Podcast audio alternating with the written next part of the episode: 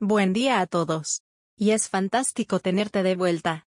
¿Has tenido la oportunidad de evaluarte a ti mismo? ¿Y ha explorado al menos una de las herramientas que mencioné anteriormente? No importa si se trata de autorreflexión, el enneagrama, el Briggs-Myers o una evaluación de valores fundamentales, siempre que haya sido alguna vía para la autorrealización. No puedo enfatizar la importancia de saber quién eres en la vida. No me importa si es la búsqueda de un trabajo, educación, pareja o un paquete de chicles. La vida es demasiado corta para perder el tiempo. Si no te decides, alguien más lo hará.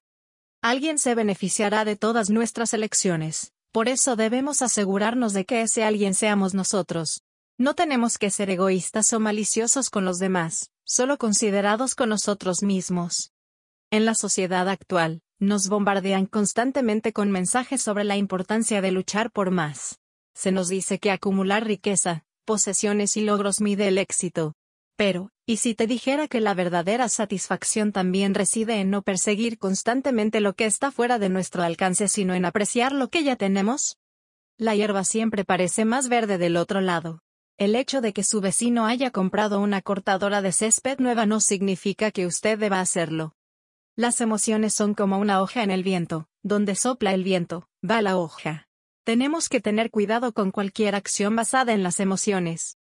No digo que todas las decisiones deban tomarse sin emociones, pero un poco de precaución puede salvarte de un gran arrepentimiento.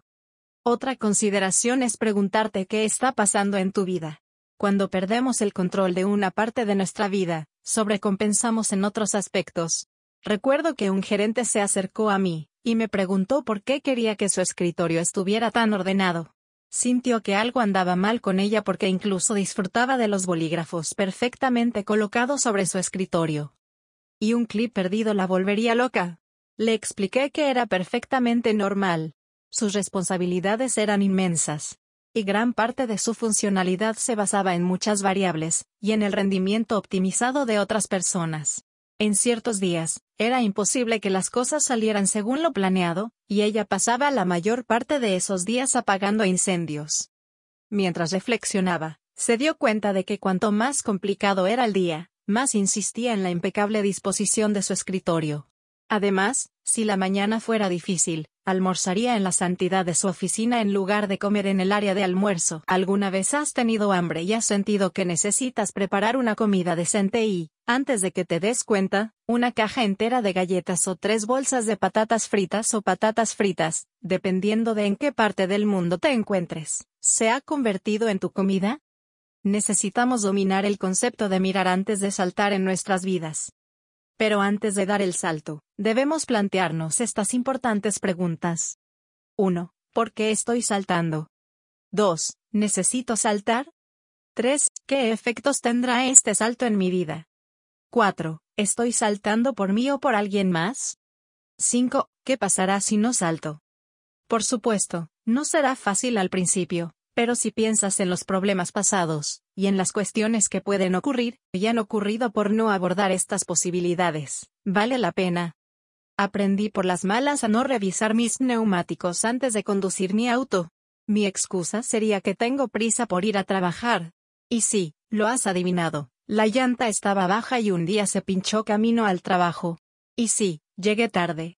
También me puse en peligro al cambiar la llanta al costado de una carretera muy transitada. He hecho compras impulsivas, diciendo que se ve bien. O sería bueno tenerlo. Entonces, solo abrí la caja cuando la recibí en casa o cuando me la entregaron. Entablar relaciones sin medir costos o responsabilidades me ha causado un daño irreparable en el pasado.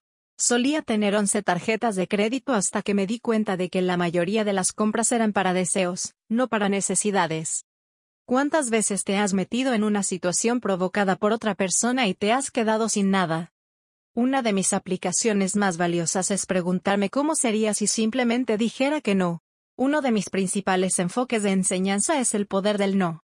Porque toda la información del mundo es inútil si no puedes decir sí a las cosas buenas y no a las malas.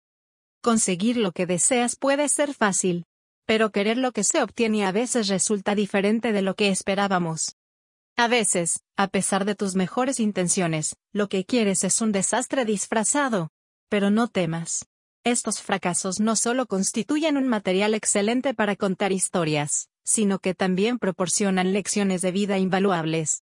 Recuerda, reírte de ti mismo es el antídoto perfecto contra la decepción. El Dalai Lama dijo una vez, no conseguir lo que quieres puede ser una bendición. Aquí hay una historia rápida. Un amigo del trabajo y yo estábamos tomando una clase después del trabajo patrocinada por nuestro empleador.